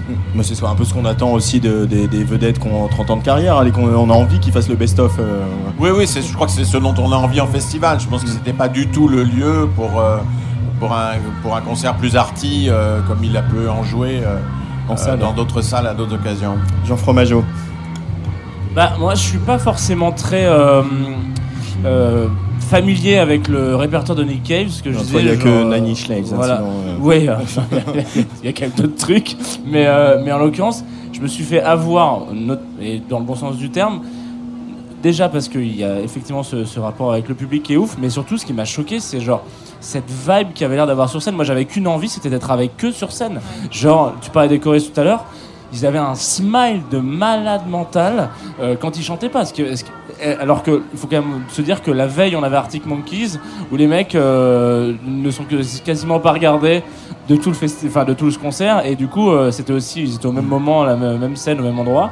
Et, et moi ça ça m'a ça ça m'a flingué de me dire ils sont contents d'être là ces gars là et, et ils sont ils sont contents de jouer ensemble Oui, après, alors après, Arctic Monkeys, pour le coup, euh, qui fait partie des rares concerts que j'ai eu l'occasion de voir en entier euh, cette année. Euh, oui, il y a quelque chose de plus froid, mais en même temps, la cohésion, déjà, la cohésion au sein d'un groupe se manifeste parfois différemment. Et en même temps, les Arctic Monkeys est un. Comment, comment je pourrais dire ça? Je trouvais que Alex Turner remplissait vraiment sa fonction, euh, pour le coup, à- un peu à la place du reste du groupe, avec ce côté euh, un petit peu Elvis quand il mettait ses Ouais. lunettes de soleil. Je trouvais que quand même il faisait le show. C'était peut-être un petit peu plus rentré à l'intérieur, peut-être un petit peu moins exubérant. Euh, Alex Turner l'est sans doute moins, euh, Ah bah doute oui. moins que Nick Cave. Mais euh, voilà, J'ai- pas trouvé, ce que je veux dire, c'est je dis pas que c'est ce que tu voulais dire, mais j'ai pas trouvé que sur scène les Arctic Monkeys, j'ai pas trouvé que c'était froid, c'est ça que je veux dire. Mais toi oui, mais y a aucun problème. Moi, j'ai trouvé ça un petit peu froid, mais moi. Y a aucun problème. Et justement, sur les découvertes, vous avez eu le temps de musarder euh, les uns et les autres. Sur, alors, toi, Nico, voilà, t'as as du travail, mais d'aller voir un peu des, au moins découvertes ou en tout cas des confirmations, parce que voilà, il y a- on a passé le guerre le, le- le live de Gwendoline, mais euh, toi, non, tu non, mais dire. moi, euh, enfin, je- je- tu me connais, Antoine. euh, Moi, je peux que parler de November Ultra. Ah, c'est. il faut parler de November c'est- Il Ultra. faut parler d'elle en fait, qui jouait. Elle jouait euh, 17h30 sur la scène. dont J'ai oublié le nom, mais en tout cas, et, et elle était un peu stressée. Mais je, je vais en parler comme, d'une manière, enfin, comme une groupie en fait, parce que je trouve que cette cette femme, cette artiste est incroyable. Euh, je sais, je sais que enfin nous, voilà, on écoute beaucoup de musique. euh, Peut-être si vous nous écoutez, vous aussi, vous écoutez beaucoup de musique. Et je trouve que c'est rare ces moments où on écoute un album et on en ressort bluffé, parce qu'on en écoute tellement qu'en fait, là, moi, c'est ce que ça m'a fait avec l'album de November Ultra. Et au-delà de ça, sur scène. On passe du rire aux larmes, elle, elle, elle, elle a est une drôle. elle est drôle, elle est si drôle et en fait pendant un titre tu vas pleurer puis après tu vas, tu vas te remettre de tes émotions elle va juste faire une giga vanne et tu vas rigoler à mort avec elle et, et je trouve par moi c'est ma découverte de l'année November Ultra il faut l'écouter vraiment lui donner de la force Et puis, euh, il y a de la bravoure aussi de venir en festival, même l'après-midi, avec. avec des chansons un petit peu tristes et, Et, calmes en- et seul sur scène avec une guitare, euh, une euh, guitare, euh, euh, ouais, voilà, c'est- faut, faut y aller quoi. couillu, ouais. Nico. Puisqu'on parle de découverte, j'aimerais vraiment insister sur euh, Mitty, M-I-2-T-Y, euh, lauréate euh, cette année euh, de première scène, donc première scène tremplin Île-de-France pour les groupes lycéens, donc elle est vraiment toute jeune, elle a 17 ans. Euh, Tu l'avais repéré, un genre aussi. hein. Et c'est vraiment, vraiment bien. C'est extrêmement classieux. C'est d'une maturité absolument folle pour son âge. Euh, c'est extrêmement élégant. C'est des très, très belles mélodies. Antoine, tu n'es pas sans savoir que je place la mélodie au-dessus de tout. Euh, Ah voilà, donc, ouais. Donc, euh, donc, non, non, vraiment, si vous avez l'occasion d'écouter Mitty, M-I-2-T-Y, euh, si vous Ouais. l'avez raté sur scène, rattrapez-vous. Alexis. Moi, j'ai vu aussi un très bon concert de La Femme, euh, pour le coup, euh, très joyeux. Ça avait l'air dingue, ouais. Ouais, entre euh, les B-52s et Plastic Bertrand, donc c'est toujours un peu bordélique. c'est un peu Mais, euh, c'est ça qu'on aime chez eux hein. Mais, euh, C'est très mais bien, franchement, très c'est- bien c'est dit, je très, pense. très bien. C'est toujours pareil avec, les, avec la femme. euh, euh, tout n'est pas bah, bien. C'est toujours il y a des choses qui sont un peu qui sont un peu C'est bricolo, un peu c'est quoi. mais Alors quand c'est bien, c'est vraiment bien. Voilà. Ouais. Et là, puisque maintenant on en est au troisième album, c'est quand même une bonne série de, de, de- de morceaux très efficaces à jouer. Et le show était, était drôle et, euh, et vraiment réussi. J'ai vu les Liminianas aussi hier, euh, mais ça, euh, encore un coup, coup de cœur une fois de plus confirmé. Ancienne couve de Tsugi en plus, disons-le. Tout à fait. Ouais, ouais. ouais, non, mais les, les Minianas, de toute façon, euh, euh, grand, grand groupe. Euh, du coup, ce rock en scène, c'est ce retour de rock en scène, euh, il est quand même réussi avec deux soirées complètes, avec euh, le public qui s'entasse devant les scènes, etc. Euh, comment vous le vivez, vous, Angèle? Bah Alors euh, oui, enfin moi je le vis de manière réussie aussi, mais je pense que c'est important aussi de parler de, de- de l'accueil des festivaliers aussi. Euh, Il y, a- il y a eu quelques quelques critiques et tout, mais c'est aussi je pense qu'il y, a- y y eu des choses où on- beaucoup de gens n'ont plus l'habitude aussi de venir en festival et que je pense qu'il y a un côté de là se retrouver après de- deux ans, trois ans de pandémie à 40 000 personnes par jour. Oui, je pense que ça fait bizarre quoi. Ouais. Et je pense que ça et ça joue aussi. Il y a eu d'autres critiques, mais en tout cas celle-ci de voilà il y a du monde, on est un peu serré. Bah c'est un festival aussi. Euh, et on fait la queue aux toilettes et Ouais. euh, on, on attend un peu pour prendre On une a plus- bière. on a plus l'habitude. Bah, moi, si, hein, moi ça Nous va. c'est vrai, mais- Alexis Non, après, euh, c'est vrai qu'on a, quand on passe des très bons moments euh, devant un concert euh, comme ceux qu'on vient d'évoquer, on a un peu tendance à oublier aussi que euh, il y a quand même un, un problème général, je pense, avec les festivals en France. Il y a un problème euh, économique. hein, euh, L'économie devient extrêmement tendue. Ouais, on là, tout en le- a tout- déjà tous les directeurs des festivals euh, qui étaient Ils réunis jeudi soir, ils disent tous ils ont des breaks, c'est-à-dire pour ne pas perdre d'argent, il faut qu'ils vendent en moyenne entre 90 et 95 de billets. C'est colossal et c'est dur à tenir. C'est dur à tenir et puis et ça génère effectivement ça force, ça pousse à faire euh, avoir des dérapages parfois, des marques ultra présentes, euh, des maladresses et tout ça parce qu'il parce qu'il faut bien vivre. J'ai été très frappé par euh, les propos tenus par le CNM, le Centre national de la musique, et son directeur Jean-Michel Thiolet. Jean-Philippe. Jean-Philippe Thiolet, pardon. Il y a deux jours ici qui, je, qui évoquait la question du cachet des artistes et qui disait que les artistes devaient retrouver un- une certaine décence. Je trouve que le mot décence est quand même très fort. Euh, je pense que ça va être un des thèmes euh, qu'on va de plus en plus évoquer euh, après la rentrée parce que parce qu'il y, a un- il y a un problème économique, il y a quelque chose qui ne, qui ne va pas. Quoi. Et euh, pour, pour rejoindre euh, ce que, tu, ce que tu dis, je pense que le problème de la rentrée va aussi être celui de la promotion et de la manière dont on promeut les artistes. Mon sujet. Et le, voilà, je sais que t'aimes bien ça, Antoine, pour ça aussi, c'est pour toi. Mais c'est vrai que ça, on, et je je trouve qu'on l'a constaté no- notamment cette année que c'est de plus en plus difficile d'avoir des artistes en interview. Euh, pour beaucoup, euh, on doit signer des contrats de, de trois pages pour, pour avoir des droits de photos, de choses, alors que les 40 000 festivaliers vont faire des stories. Enfin, il y a, y a un souci aussi là-dessus. c'est de- On peut plus avoir des artistes en interview aujourd'hui. Euh, voilà, toi tu disais Nico que euh, tu travailles à Rock en scène depuis très longtemps, Ouais. même pour, pour le festival, Ouais. et que pour le site du festival, euh, même pour le site du festival, avoir des artistes en promo, c'est devenu euh, Non, euh, alors un peu non, plus compliqué. non, non, non, c'est alors c'est- pas devenu compliqué. Déjà, je pourrais difficilement dire que c'est compliqué puisque euh, le festival travaille avec euh, des attachés de presse, un groupe qui s'appelle Ephelid, Emmené par Nathalie Ridard. Voilà, qui, elles font un travail vraiment, vraiment exceptionnel et on a des très belles interviews et il y a des très belles choses à lire sur le site de Rock en scène. D'ailleurs, j'en profite pour faire un promo. J'aimerais juste revenir sur euh, euh, sur ce, qu'on disait à l'instant par rapport euh, donc à cette édition de Rock en scène, la première depuis des années. Je tiens à rappeler quand même un, truc, c'est-à-dire qu'on peut évidemment, on peut déplorer éventuellement, surtout en tant que festivalier, nous en tant que VIP évidemment qu'on est un petit peu parfois un petit peu à l'écart de ça, mais on peut évidemment, on a le droit de pas être d'accord avec certaines prises de décision.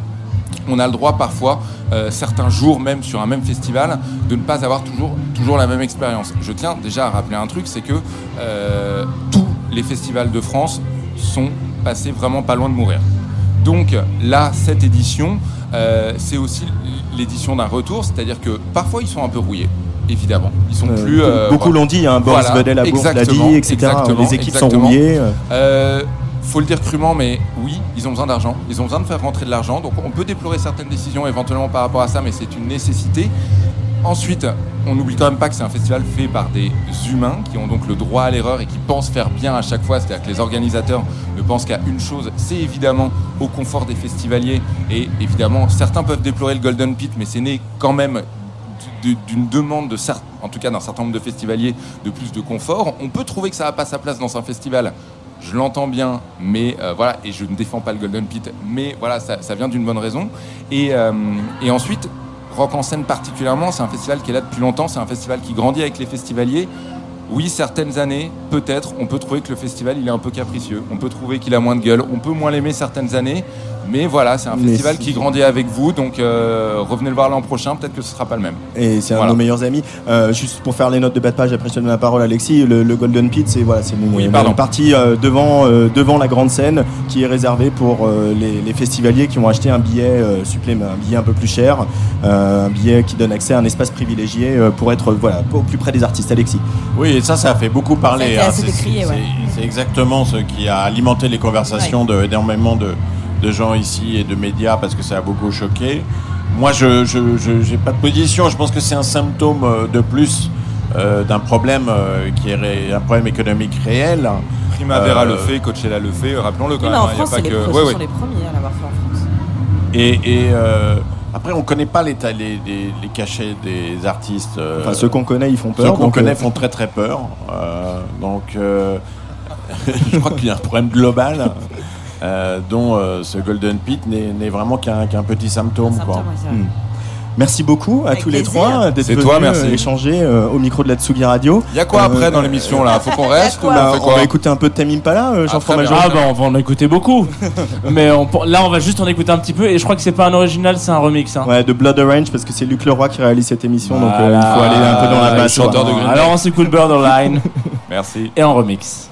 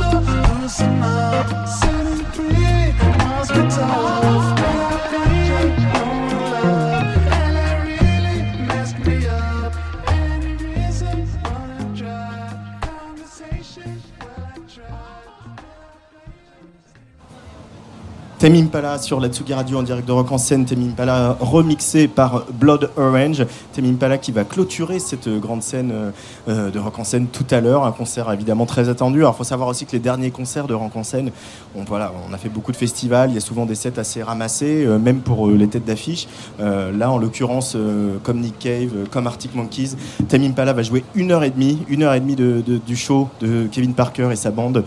On a hâte de voir ça sur la Tsugi Radio. Mais sur la Tsugi Radio, ce qu'on aime, c'est euh, découvrir des artistes, euh, faire Ah des bon premières interviews, ou en tout cas des premières interviews sur Tsugi Radio, et, euh, et découvrir de nouveaux univers. Et c'est ce qui va se passer maintenant avec toi, Jean Fromageau. Ouais, Dixit, euh, le plus gros fan de Véronique Sanson de, de, de France, qui vous dit que découvrir des artistes, c'est la passion de Sugi Radio. Euh, oui, on est avec Isée, qui vient de- d'arriver de, Salut. de scène. Tu sors de scène à fait. À peu près, hein. on peu pas près. cueilli. euh, Et Ouais. tout à l'heure, avant, pendant une que, pendant que Tamim Pala jouait sur la scène de la Tsugi Radio, je voulais le dire comme ça, mais c'était Ouais. pas la réalité. Euh, je te dis, on va commencer par une question qui va Comment ça va? Ça ne pourrait pas aller mieux. tu vois. Qu'est-ce qui C'est bien. Alors déjà, Donc c'est pas mal. Ouais. C'est pas mal. Non, je passais une très très bonne journée. C'était euh, super de jouer la rock en scène. euh. En plus, tu as joué sur ce qu'on appelle, euh, la, enfin, ce qu'on appelle la scène de l'Île-de-France, qui, est qui celle qui est un, un- un peu plus différente que les autres, qui est un peu différente des autres. C'est-à-dire que c'est celle qui ressemble un peu à une. Alors toi, tu disais un peu vibe showcase. Euh, moi, je dis va- van euh, fête de village, un peu. Où on a envie de. Voilà, il y a un grand, une, une grande tonnelle euh, blanche comme ça qui vous accueille, et puis vous êtes un peu en dire ouais, mais ce qui est important, c'est ce qui se passe dedans. tu vois. Et c'était cool quand même. Enfin, on en a profité. On en a profité. Euh, et donc Isée, on t'appelle comme ça depuis pas très longtemps, j'ai l'impression, parce qu'avant tu t'appelais Isée Sauvage. J'ai- Euh, c'est et- pas parce que je suis moins sauvage, mais juste. euh, Voilà, c'était ma question. Je suis désolé, je pense que c'est pas la question la plus originale pour commencer l'interview, mais je me disais, qu'est-ce que, comment ça se fait que en cours de route, on a coupé la moitié du, du- du patronyme Euh, écoute, pour une raison assez simple, qui est que Isée, c'est mon vrai prénom. Sauvage, c'était un, pseudo euh, que, que j'avais récupéré quand je suis allée vivre au Canada il y a des années, quand j'étais ado. Euh, et voilà, le projet a beaucoup bougé. Je suis passée de l'anglais au français maintenant. euh, euh, donc voilà, il y avait une envie de s'alléger, je crois aussi, de, euh, et de me recentrer sur ce qui est, ce qui est juste moi. Et, et je crois que c'est Isée. Enfin, je crois, j'en suis sûre. C'est Isée, ça me, voilà, j'aime qu'on m'appelle comme ça. Je me suis allég- allégée d'un peu de, de quelques lettres. Tu as été euh, assez discrète ces dernières années sur, euh, sur la production musicale. Il y a eu quand même pas mal de temps. Je crois que les dernières productions datent quand même de 2018, donc ça fait un Ouais. petit moment. Euh, Est-ce que, alors évidemment, pendant ces dernières années, on a eu une, on va dire une, une, une pandémie et d'autres euh, problématiques qui font qu'à un moment donné, c'est vrai que la- le live et, et, euh, et la production artistique ont été un peu euh, réappropriés différemment. Hein. Euh, ça c'est un pléonasme, réapproprié différemment, ouais, un petit peu. Euh, et en l'occurrence, qu'est-ce que toi tu as fait beaucoup de, j'ai l'impression que tu as fait beaucoup d'expérience pendant ces 4 ans, c'est-à-dire. Ouais, bah, je me suis cherchée. C'est ça. vrai. Je me suis cherchée. Euh, j'ai beaucoup cherché. J'ai beaucoup cherché. Non, mu- musicalement, je crois que je savais, je savais plus très bien où me- vers où me diriger. J'avais vraiment cette question entre l'anglais et le français. euh, Et voilà, j'ai fini par m'y retrouver et, euh, et à rencontrer surtout un excellent musicien et arrangeur, euh, Elise Berman, qui m'accompagne sur toutes les productions et les arrangements. Et ça, ça a été la rencontre un peu euh, miraculeuse aussi qui m'a sorti de, ma chambre jusqu'à voilà, produire les titres et puis venir jusqu'à là et les jouer en live. Et puis j'ai accompagné pas mal d'artistes aussi. je suis musicienne donc, donc j'ai pas mal fait ça aussi ces dernières années. T'as accompagné dernièrement Pete Doherty, il me semble, non T'as pas fait un truc fait. avec Pete Doherty dans Ouais. une petite maison euh, sur la Ouais, côte bretonne été- Ouais, c'était hyper cool. on est allé bah, dans la maison, il a écrit son dernier album avec euh, Frédéric Lowe. Et, euh, et voilà, et je, voilà, parce que je joue un- dans, dans du violoncelle et donc dans un quatuor à cordes. Et voilà, du coup on a accompagné Pete Doherty et d'autres artistes aussi depuis ces dernières années, donc c'est chouette. Et c'est comment de. Parce que bon, moi je suis pas du tout musicien, donc euh, vraiment je, je m'en tiens très éloigné.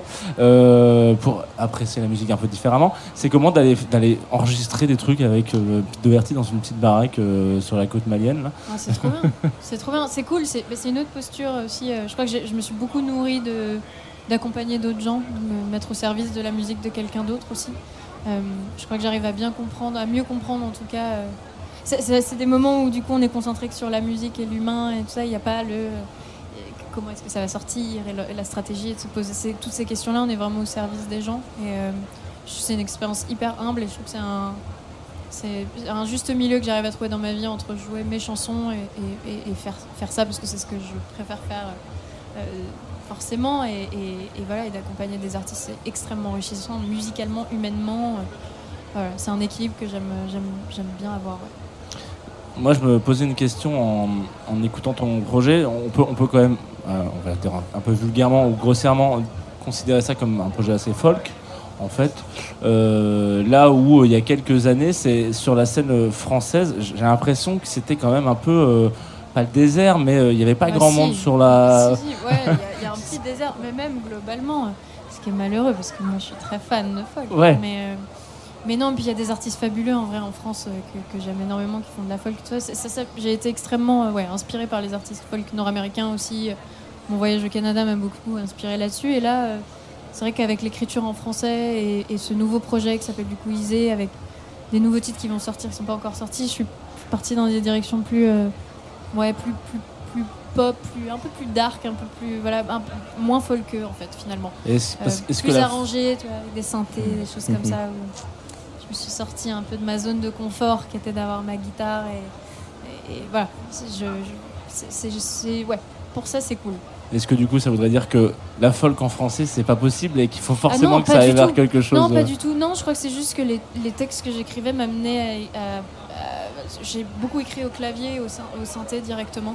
C'est juste, je sais pas pourquoi, la guitare a été un peu, euh, pas délaissée dans mon processus de création, mais euh, là où c'était exclusivement comme ça que j'écrivais avant, ça a un peu migré. Je J'ai pas de- d'explication vraiment euh, pourquoi, mais, euh, mais du coup, ça explique un peu euh, pourquoi c'est un peu moins folk, je crois aussi. Il y a un truc que je trouve assez rigolo, c'est que je crois qu'on est tous un peu amoureux de folk au fond de nous. Euh, On adore la folk. on est d'accord. Non, mais c'est un truc qu'on qu'on dira jamais. Par exemple, on, on pourra jamais dire ça sur du reggae. Oui, parce que ça divise vraiment. Voilà, mais en vrai, on a tous ce, ce- cette petit accompagnement de. Il y a le projet November Ultra qui a joué juste Bah, avant, qui est- qui est merveilleux, qui est super voilà. beau. Elle dit folk berceuse euh, parce que c'est vrai que c'est entre les deux. Ouais. Mais il y a ce truc où, euh, où on est un peu tous euh, en train de se dire bon alors je sais pas trop, non mais j'en écoute pas tant que ça, mais si en même temps c'est vrai que si tu mets ce petit Après, album de des inspirations. Jones, Ouais, voilà, ça. je vais peut-être pleurer.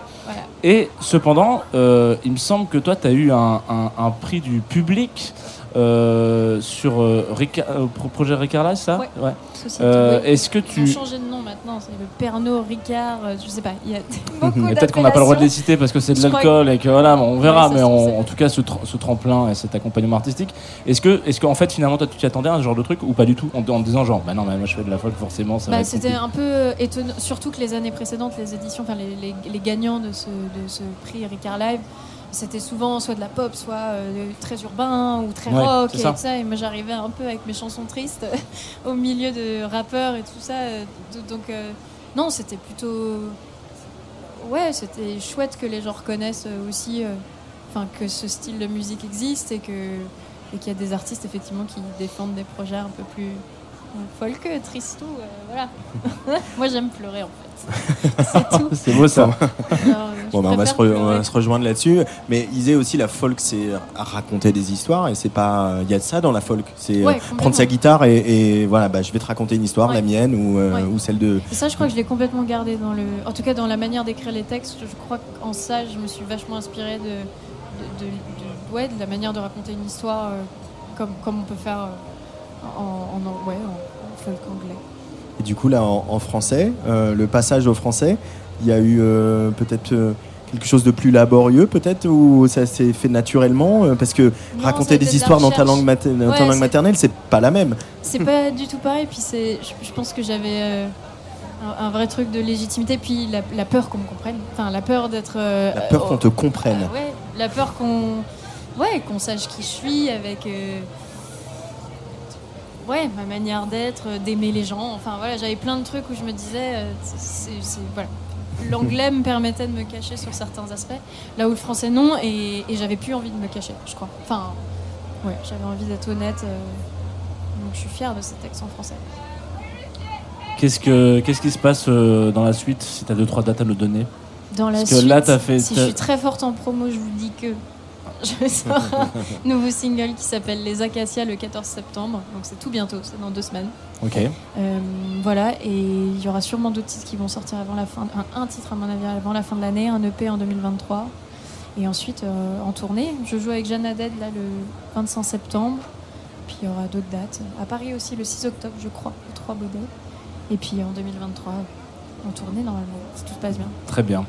J'ai un peu, j'ai un peu de, de regret parce que je me souviens, enfin, en préparant cette émission, j'ai j'ai regardé un peu des, des interviews de toi. Et à un moment donné, j'ai regardé une interview que tu donnais à la fourmi, je crois, dans, laquelle la tu dis. Ah ouais, bah c'est mon bar préféré. Euh. Je disais, attends, euh, merde, dans lequel on tu dis. à la fourmi, mais euh, j'avais prévu cette interview. J'étais pas à ivre, 4 ivre heures. morte Non, et non. donc euh, t'as dit des trucs horribles. Donc on a tout gardé. Non. Et dans laquelle tu, il y avait une question, c'était avec qui t'as envie de faire un Mario Kart?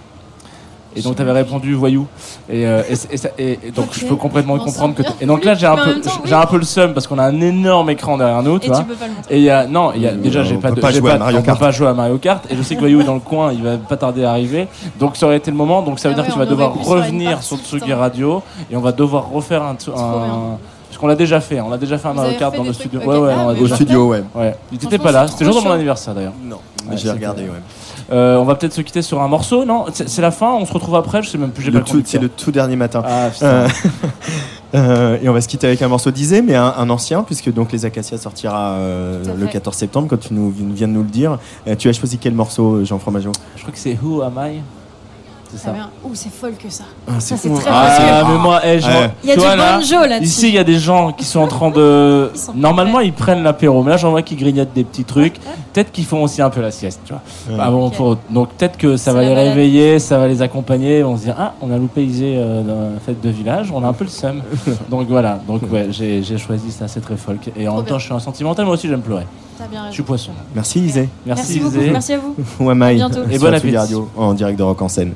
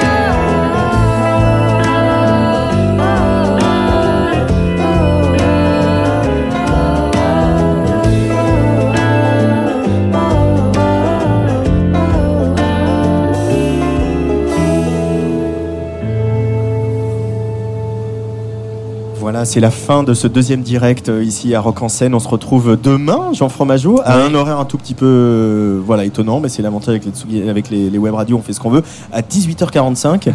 Et quel est le programme, euh, Jean Fromageau? Demain, bah, comme c'est dimanche euh, et comme chaque dimanche on aime bien se la couler douce un peu, on va mettre pas mal de live. On va avoir un live d'Isia qui a joué pendant qu'on était en train de discuter avec les loulous là, ça a sonné un peu. On va avoir un live de hum, The Blaze qui sont venus nous voir, donc on va enfin, enfin voir s'ils cassent ce face à face pour aller en nez de scène, en hurlant, on vous aime, etc. Faire un- un- peut-être un Nick Cave Beast, ça on le saura si vous regardez les images évidemment. Et euh, vendredi Ouais, sur mer. Pardon, je t'interromps, mais je rappelle qu'on peut voir tous les concerts de Rock en scène oui. euh, grâce aux équipes de Sombrero Co sur tsugiradio.fr. Ça, Ouais. c'est un peu euh, la classe. Alors, tous les concerts, je m'enflamme un peu, mais il y en a une grande partie des concerts. Il y en a- beaucoup. Ils ont des batteries de caméra, hein, ça se voit. hein. Voilà, Voilà, ils sont ça, bien présents voilà. sur euh, trois des scènes euh, du festival. Et puis on aura vendredi sur mer en interview, enfin en interview en plateau avec nous, et Ouais. Mitty qui passera peut-être, on sait pas, on verra, voilà, on en a parlé. voilà. priori. Une des découvertes une des, euh, que tu as parlé. repéré dans cette prog de Rock en scène. Avec Nico Pratt, je suis très content d'avoir les mêmes yeux que Nico. Merci. Eh ben oui, merci Jean, et puis merci à toutes les équipes d'Ephélie, de Nathalie Ridard, Catherine Go et tout le monde. Merci à l'équipe com du festival, Julien de Mangel, Pauline Le Talec. euh, merci à Mathieu Ducot et merci à Luc Leroy pour l'ensemble de son œuvre. On se retrouve demain à 18h45. Et merci à vous aussi. hein, parce que là, il y, a des- il y a des gens, on est quand même en direct sur, avec, avec un public. C'est pas tous les jours hein, sur. Tsugi Radio, donc merci à vous de rester. Peut-être que vous entendez pas ce qu'on dit, mais voilà, mais peut-être que vous entendez. Donc merci et à demain. Et à demain. évidemment. Bonne soirée sur Tsugi Radio. Allez, bisous. When you make decisions for your company, you look for the no brainers. And if you have a lot of mailing to do, stamps.com is the ultimate no brainer. It streamlines your processes to make your business more efficient, which makes you less busy. Mail checks, invoices, legal documents, and everything you need to keep your business running with stamps.com. Seamlessly connect with every major marketplace and shopping cart. Schedule package pickups and see your cheapest and fastest shipping options from different carriers with rates up to 89% off USPS and UPS rates. And with the stamps.com mobile app, you can take care of mailing and shipping wherever you are. Make the same no-brainer decision as over 1 million other businesses with stamps.com. Sign up with code program for a 4-week trial plus free postage and a free digital scale. No long-term commitments or contracts. That's stamps.com. Code program.